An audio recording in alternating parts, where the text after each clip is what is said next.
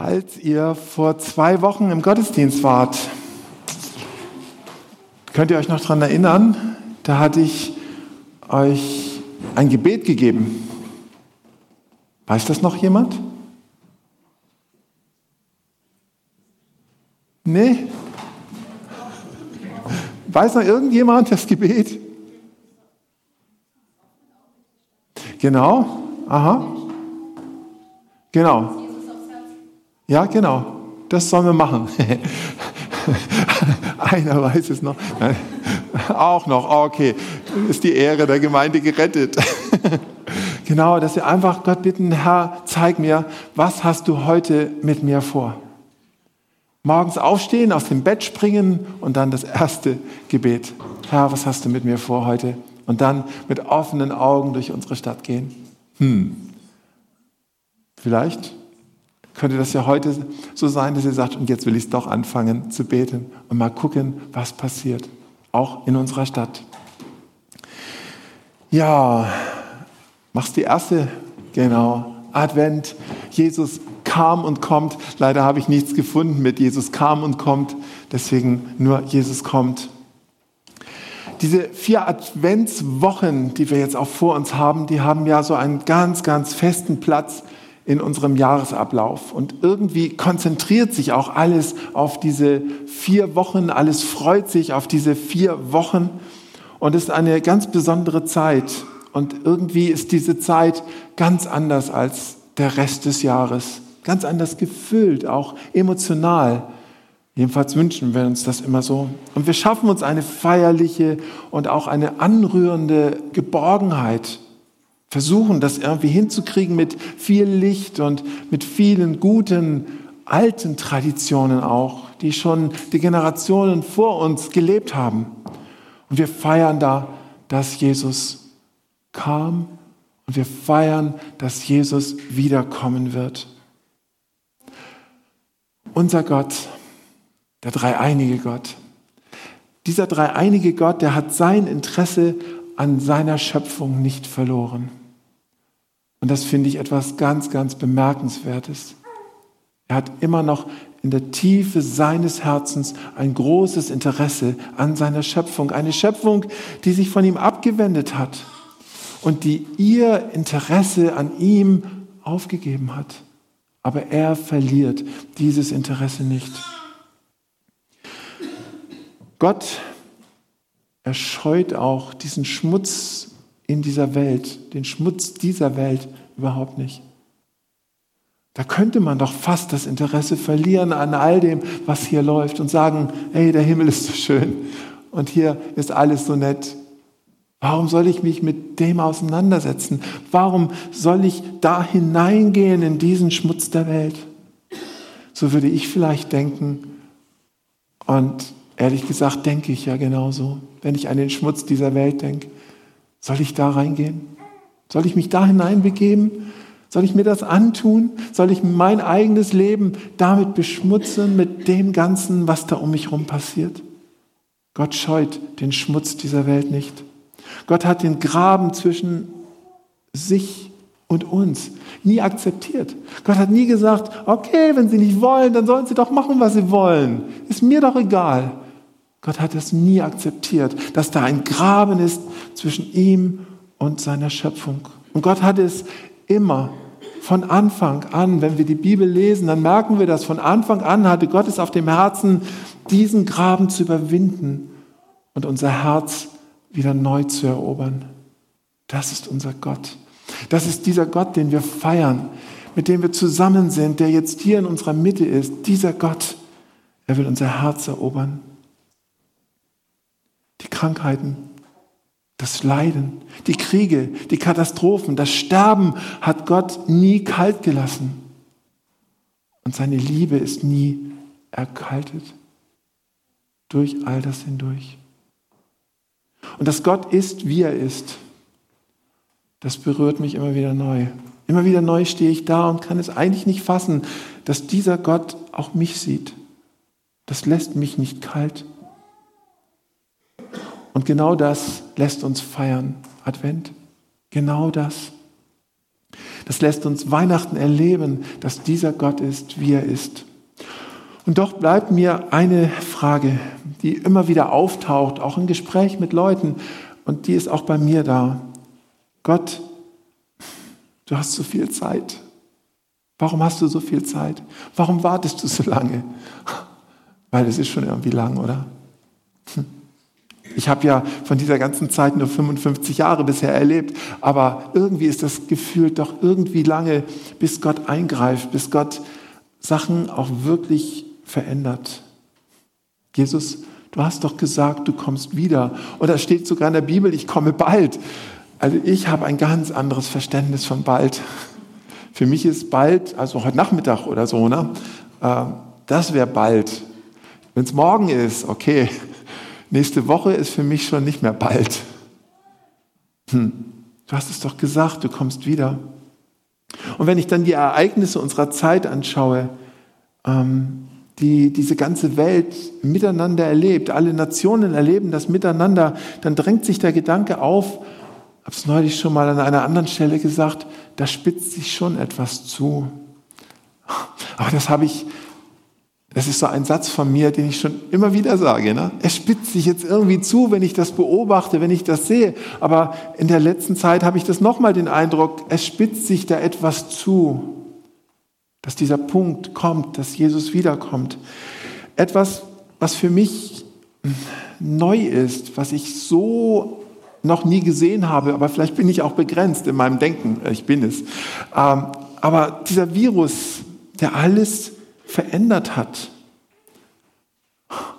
Dass man manchmal diese Welt, unser Land, die eigenen Beziehungen nicht wiedererkennt. Was ist da passiert? Dieses Virus. Dann das Klima, von dem alle reden, das anders wird und so bedrohlich für viele Menschen ist. Jedenfalls sehe ich immer wieder diese Berichte, da wird Menschen ihre Lebensgrundlage genommen, die schmilzt dahin oder sie wird einfach weggeschwemmt. Hm. Dann ein Krieg, der eigentlich regional ist, aber der alle Nationen betrifft. Weltweit die Welt ist in Mitleidenschaft gezogen, weil da ein Krieg stattfindet. Es gibt Mangel, es wird alles teurer, es wird unübersichtlich, keiner weiß, wie es da eine Lösung geben soll. Und alle betrifft das. Und dann so viele Wahlen auf unserem Erdball. Wahlen, die Politikern Macht geben, die fremdenfeindlich regieren wollen die sich selbst verherrlichen, in den Mittelpunkt stellen und Dinge tun, wo ich dachte, ey, das haben wir doch schon überwunden. Kommt das alles wieder? Aber nicht nur in einem Land, das breitet sich aus. Überall sehen wir, dass es durcheinander gerät, die Politik. Hm. Vielleicht nur mein begrenztes Denken, aber ich frage mich trotzdem, Jesus, wie lange wartest du noch? Wie lange guckst du danach zu? Und warum wartest du so lange? Und bevor du dann das erste Mal gekommen bist, dauert das auch schon so lange. Ne? Das du auch schon so lange ertragen, Geduld gehabt. Natürlich ist dieses Warten Zeit, um umzukehren. Und das finde ich etwas sehr, sehr Wesentliches. Es ist Zeit, Buße zu tun. Es ist Zeit, an Jesus zu glauben, Jesus sein Leben zu geben. Und es zeigt eben, wie sehr Jesus diese Welt liebt, seine Schöpfung. Und dass er Geduld hat mit seiner Schöpfung. Und dann sehe ich aber auf der anderen Seite auch, wie das Reich Gottes wächst wirklich wächst, gerade auch in einer Zeit, in der so viel durcheinander ist, auch in einer Zeit des Leidens, in einer Zeit der Bedrückung, da wächst das Reich Gottes, da blüht es auf und ich sehe und ich bete so viel dafür, dass in Ländern, die bisher zu waren, dass die sich öffnen. Und besonders denke ich an den Iran, weil der mir so nahe liegt, weil ich so viele Menschen von dort kenne. Und sie alle beten mit, dass dieses Land frei wird, auch für Jesus und für das Evangelium. Eine Zeit der Gnade. Wartet Jesus deswegen so lange, weil es da noch, weil da noch etwas passiert in seinem Reich, etwas Überwältigendes, etwas Großes? Wartet er deswegen? Und ich spüre diese Sehnsucht nach Hilfe. Ich spüre diese Sehnsucht nach Rettung, dass sie auch größer wird. Und ich hoffe so sehr, dass sich diese Welt noch einmal aufmacht, um den Heiland zu sehen den Retter zu sehen und ihn zu suchen, Jesus zu suchen. Jesus, der allein die Hoffnung dieser Welt ist. Jesus war die Verheißung, ah, das hätte ich auch noch zeigen wollen hier. Jesus ähm, war die Verheißung der Propheten. Ich habe nur diesen einen, diese zwei Verse rausgesucht aus der Bibel. Es gibt so viele, diese Verheißung, dass der Retter kommt. Und nun spricht der Herr, der mich vom Mutterleib an zu seinem Knecht bereitet hat, dass ich Jakob zu ihm zurückbringen soll und Israel zu ihm gesammelt werde. Und ich bin vor dem Herrn wertgeachtet und mein Gott ist meine Stärke. Er spricht, es ist zu wenig, dass du mein Knecht bist, die Stämme Jakobs aufzurichten und die Zerstreuten Israels wiederzubringen sondern ich habe dich auch zum Licht der Völker gemacht, dass mein Heil reiche bis an die Enden der Erde. Jesaja. Die Propheten haben das klar gemacht. Oh, er kommt, der Messias. Nicht nur für Israel, ganz klar auch für Israel. Aber das Heil soll bis an die Enden der Erde reichen. Die Verheißung der Propheten aber Jesus auch die Sehnsucht Israels. Du Tochter Zion, freue dich sehr. Und du Tochter Jerusalem, jauchze, siehe, dein König kommt zu dir, ein Gerechter und ein Helfer, arm und reitet auf einem Esel, auf einem Füllen der Eselin. Sacharja 9, Vers 9. Auch die Sehnsucht Israels. Wann kommt er? Der Retter, der Helfer, der Gerechte, Ganz arm wird er kommen und auch für uns da sein. Aber noch mehr, Jesus ist auch die Hoffnung der Schöpfung. Aus Römer 8, denn ich bin überzeugt, dass dieser Zeit Leiden nicht ins Gewicht fallen wird gegenüber der Herrlichkeit, die an uns offenbart werden soll. Denn das ängstliche Harren der Kreatur wartet darauf, dass die Kinder Gottes offenbar werden. Die Schöpfung ist ja unterworfen der Vergänglichkeit, ohne ihren Willen, sondern durch den, der sie unterworfen hat. Doch auf Hoffnung. Denn auch die Schöpfung wird frei werden von der Knechtschaft der Vergänglichkeit zu der herrlichen Freiheit der Kinder Gottes. Denn wir wissen, dass die ganze Schöpfung bis zu diesem Augenblick seufzt und in Wehen liegt. Die ganze Schöpfung, die mit hineingezogen ist. Und die ganze Schöpfung hofft darauf, dass es offenbar werden wird. Das Heil, die Rettung, das Leben, die Ewigkeit, alles wird mit hineingenommen in diesen großen Plan Gottes. Hoffnung. Und wir sind mittendrin in diesem Plan Gottes, in diesem großen Plan Gottes. Ein Plan, der von der Schöpfung unserer alten Erde, auf der wir jetzt sind, bis zur neuen Erde und dem neuen Himmel reicht. Gott hat einen Gedanken, Gott hat einen Plan, den er über alle Zeiten hinaus spannt und sagt, das habe ich vor. Und ihr seid mittendrin. Das ist unsere Hoffnung. Ein Plan, in dem Gott den Überblick nicht verliert wo Gott genau weiß, was kommt, wann, wo nichts dem Zufall überlassen ist, in seinem Plan das Heil zu bringen in diese Welt. Ein Plan, der gezeichnet und geführt wird von Gottes Geduld, von seiner Liebe, von seiner Gnade. Ein Plan, den Gott vollenden wird. Wo Gott sagt, ja, das werde ich schaffen. Das wird vollendet. Das werde ich nicht mittendrin abbrechen. Ich werde nicht irgendwann aufhören und dann ist alles vorbei halt. Gescheitert oder sonst was. Nein, Gott wird seinen Plan vollenden. Ein Plan, der das Heil und das Leben zum Ziel hat. Nicht irgendwie. Das Heil. Heilung soll geschehen für diese Welt. Heilung soll geschehen für dich, für mich. Und wir sollen leben. Nicht der Tod ist das Ziel. Das Leben. Ein Plan, in dem das Kommen, das erste Kommen von Jesus und sein zweites Kommen im Zentrum steht. Um das dreht es sich, sein erstes Kommen und das zweite Kommen. Das ist sein Plan für uns. Und in diesem Warten haben wir Hoffnung.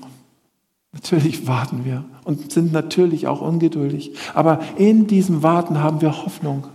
Römer 5, Vers 5. Hoffnung aber lässt uns nicht zu Schanden werden, denn die Liebe Gottes ist ausgegossen in unsere Herzen durch den Heiligen Geist, der uns gegeben ist. Hoffnung aber lässt uns nicht zu Schanden werden. Wenn wir diese Hoffnung auf den Plan Gottes, den er vollenden wird, indem er den Überblick hat, wenn wir den, diese Hoffnung nicht aufgeben, wenn wir uns immer wieder anstecken lassen zu dieser Hoffnung, wir werden nicht zu Schanden werden, auch wenn diese Welt zu Schanden wird und wenn so vieles durcheinander ist und so viel es uns Probleme macht. Aber wenn wir die Hoffnung in all dem haben, werden wir nicht zu Schanden gehen werden.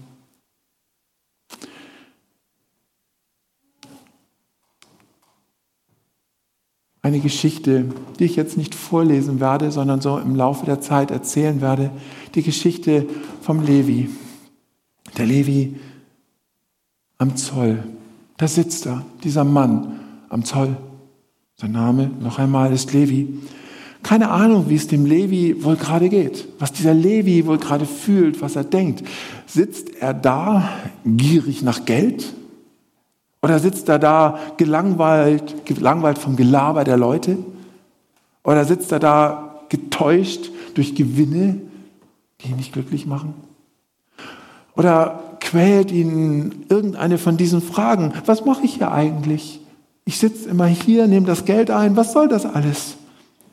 Soll das alles gewesen sein in meinem Leben? Immer mehr Geld zu bekommen? Bin ich glücklich? Werde ich dadurch glücklich? Vielleicht fragt er sich, wer liebt mich eigentlich wirklich? Die Leute lieben mich wegen dem Geld und die anderen hassen mich, weil ich ihr Geld nehme. Wer liebt mich eigentlich wirklich? Oder hat er sich einfach nur gefragt, oh, heute habe ich wieder viel Geld eingenommen, was will ich mir heute kaufen? Aber ich habe doch schon alles.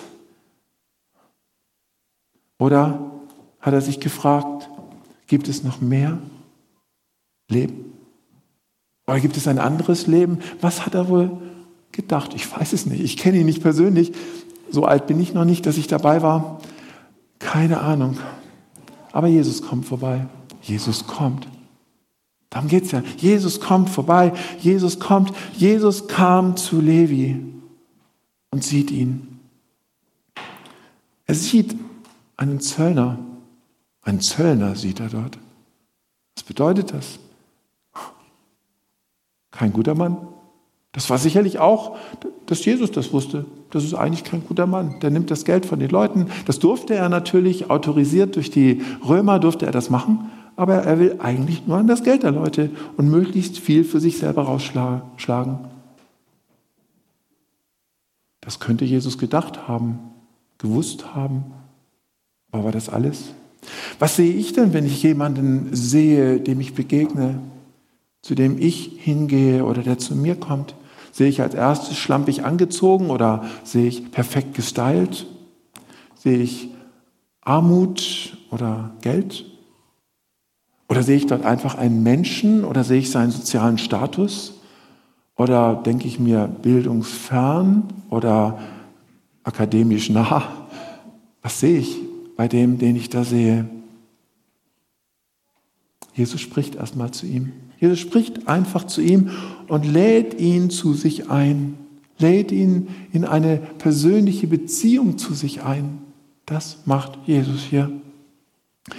Und eigentlich sogar in eine Lebensgemeinschaft. Boah, ich denke nicht, dass die sich richtig gut gekannt haben. Levi hat vielleicht ein bisschen was von ihm gehört und ein bisschen was gesehen, aber dass die sich so richtig schon gekannt haben, ich weiß nicht. Und was tut Jesus sich da an? So einen in seine Gefolgschaft zu holen, wo die Leute schon denken, boah, ihr seht vielleicht das Bild da unten, ne? was ist das für einer? Und der ist jetzt bei mir. Das hat ja auch Auswirkungen auf mich. Aber ich weiß nicht, Jesus hat wahrscheinlich so nicht gedacht. Könnte ich mir nicht vorstellen, wie ich ihn kennengelernt habe. Aber ich würde vielleicht so denken, wenn ich mich mit dem abgebe, wenn ich mit dem gesehen werde in der Stadt oder sonst was, was denken dann die Leute über mich? Jesus hat das wohl nicht gemacht. Ich sage es nochmal, Jesus spricht zu ihm, lädt ihn zu sich ein in eine persönliche Beziehung, in eine Lebensgemeinschaft, obwohl alles gegen Levi spricht. Und das Urteil über Levi von den Menschen steht eigentlich fest. Levi und Jesus passen eigentlich nicht zusammen. Und doch tut Jesus das, lädt ihn ein. Und Levi, er lässt sich nicht zweimal einladen. Er geht sofort. Er sieht hier bei Jesus Hoffnung. Er sieht hier bei Jesus das Leben. Irgendwas muss ihn da ja gezogen haben, dass er sagt, und ich folge jetzt Jesus nach. Und er geht Jesus hinterher. Er ist mit Jesus zusammen. Ey, das war ein durchaus lukrativer Job, den er da aufgegeben hat. Da konnte man echt Geld machen. Da konnte man Statussymbole kaufen. Da war man wer. Also äußerlich. Aber er lässt sich einladen. Hier gibt es Hoffnung, hier gibt es Leben. Jesus kommt in sein Leben rein und plötzlich kommt Hoffnung in sein Leben. Und irgendwie dachte ich, ich folge Jesus und jetzt gibt es einen ganz kompletten Bruch mit dem alten Leben. Irgendwie schon.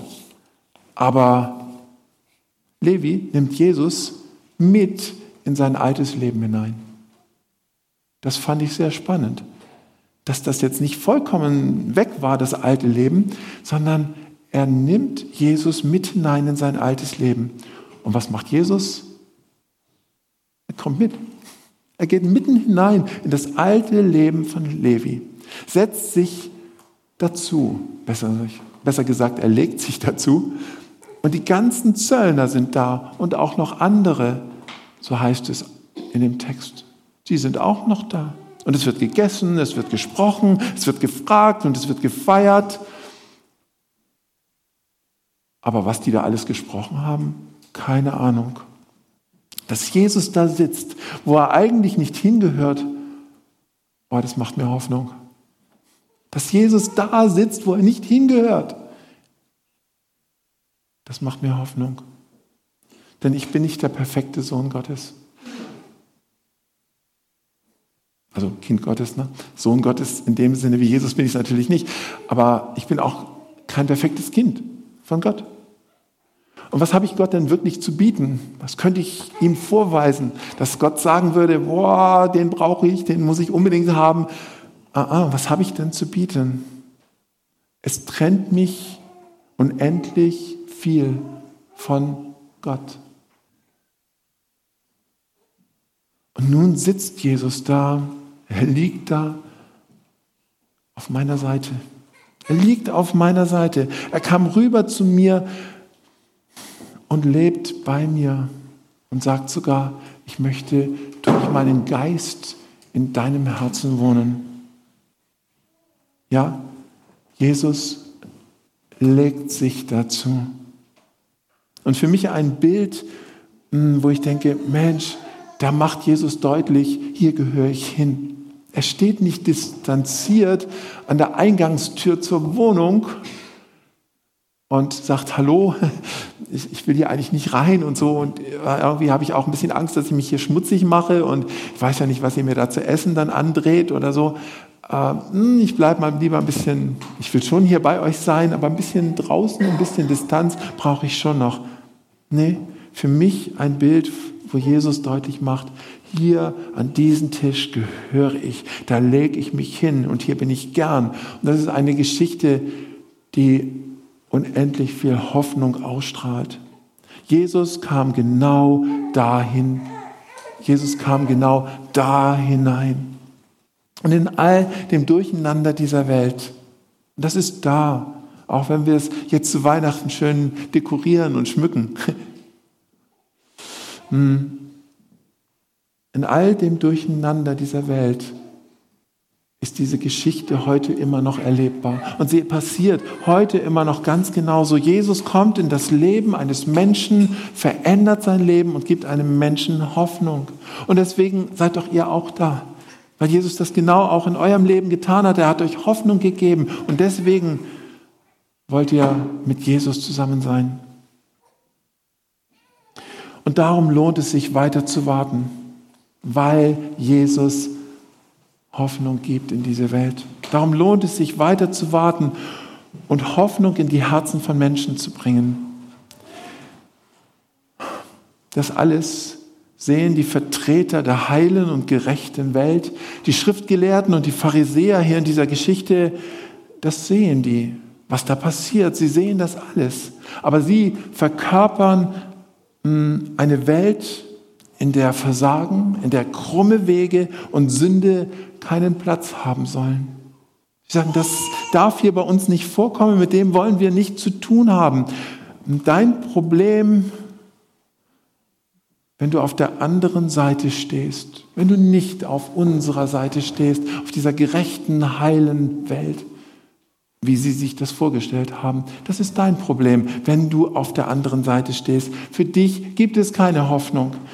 Und wir geben dir auch keine Hoffnung. Wir werden nicht uns zu dir bewegen. Und für sie, diese Gerechten, disqualifiziert sich Jesus. Wenn Jesus da sitzt, dann kann er nicht von Gott sein. Dann kann er keine Hilfe sein. Dann kann er auch nicht der Messias sein. Dann kann er nicht der Verheißene sein, von dem wir eben schon gelesen haben. Wenn du da sitzt, geht das nicht. Aber Jesus kontert und sagt, für die Gesunden und Gerechten hätte ich ja gar nicht kommen brauchen.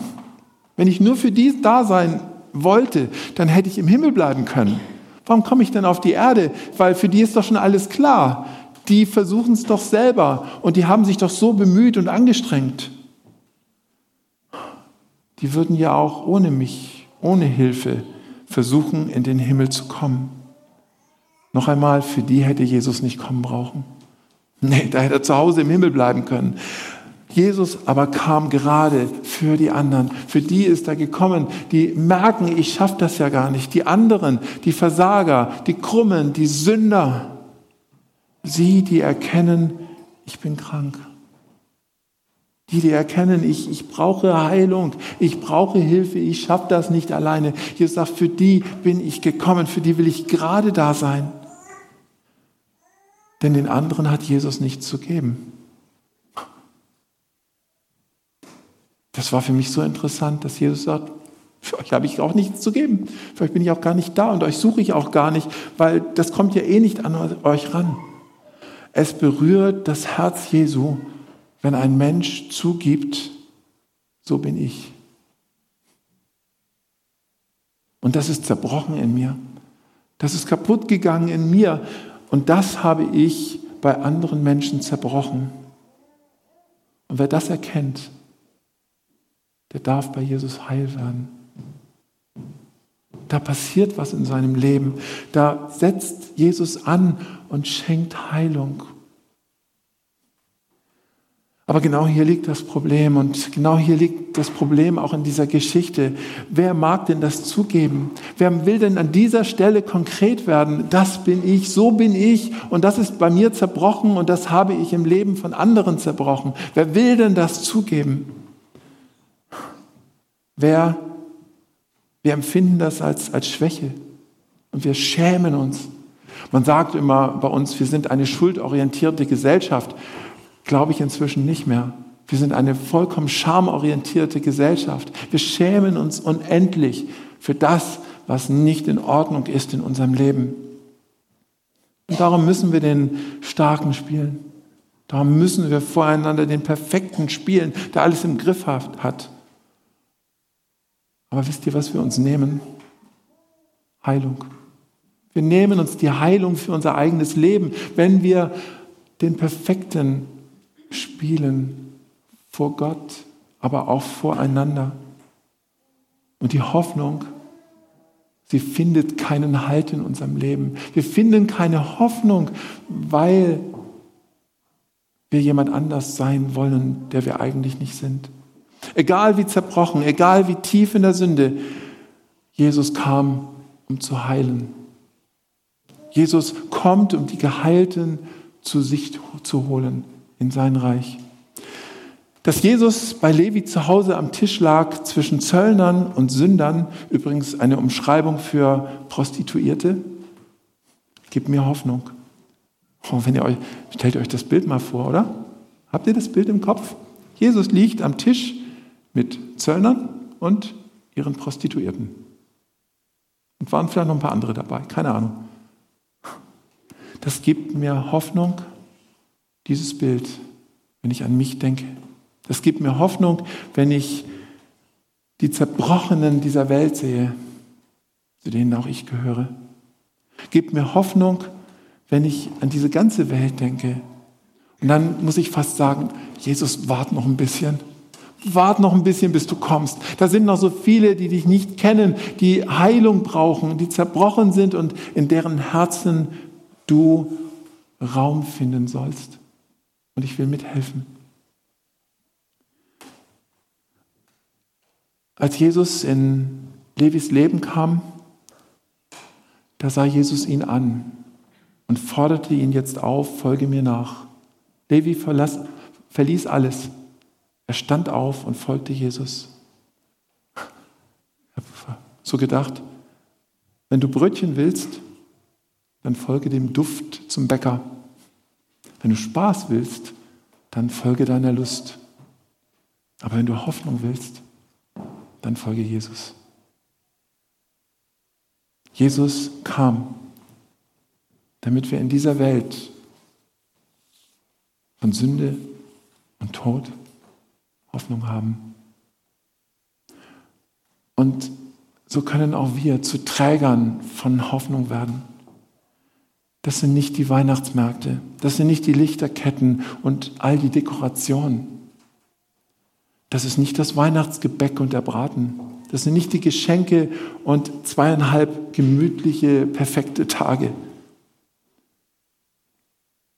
Aus mir und aus deinem Herzen, da soll die Hoffnung strahlen. Weil du heil geworden bist, weil ich heil geworden bin durch Jesus.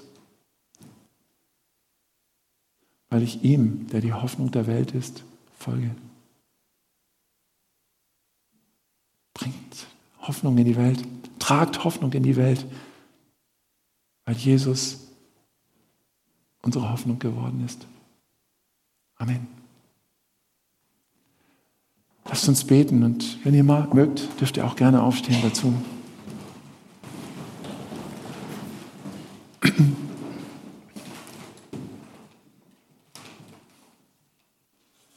Lieber Herr, ich schaue in diese Welt hinein und ich erspüre, dass diese Welt braucht Hoffnung.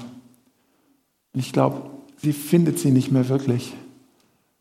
Und wie soll sie auch, wenn sie dich nicht kennt?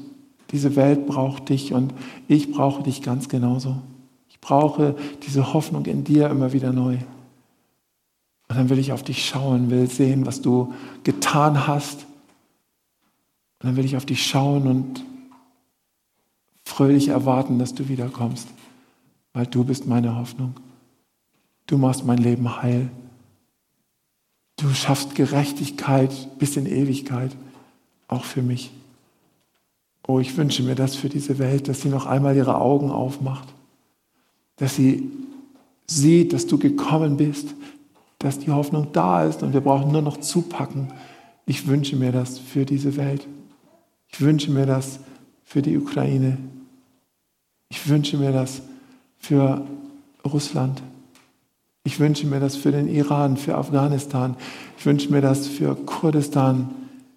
Ich wünsche mir das für die vielen Länder in Afrika, in allen Kontinenten, dass sie noch einmal aufbrechen, ihr Herz öffnen, dass sie noch einmal sich auf den Weg machen zu dir. Das wünsche ich mir, auch besonders an diesem ersten Advent für diese Welt, denn du bist das Licht. Aber ich wünsche mir für jeden von uns ganz genauso, dass das Zerbrochene in uns durch dich heil wird dass wir vor dir ehrlich werden, vielleicht sogar vor Menschen und sagen, das ist nicht heil bei mir. Ich brauche Jesus. Ich brauche die heilende Kraft, die Vergebung, die Hoffnung in Jesus. Und wenn das passiert, diesen Advent, dass wir heil werden und Heil in diese Welt hineintragen können, das wäre schön. Segne uns, Jesus. Amen.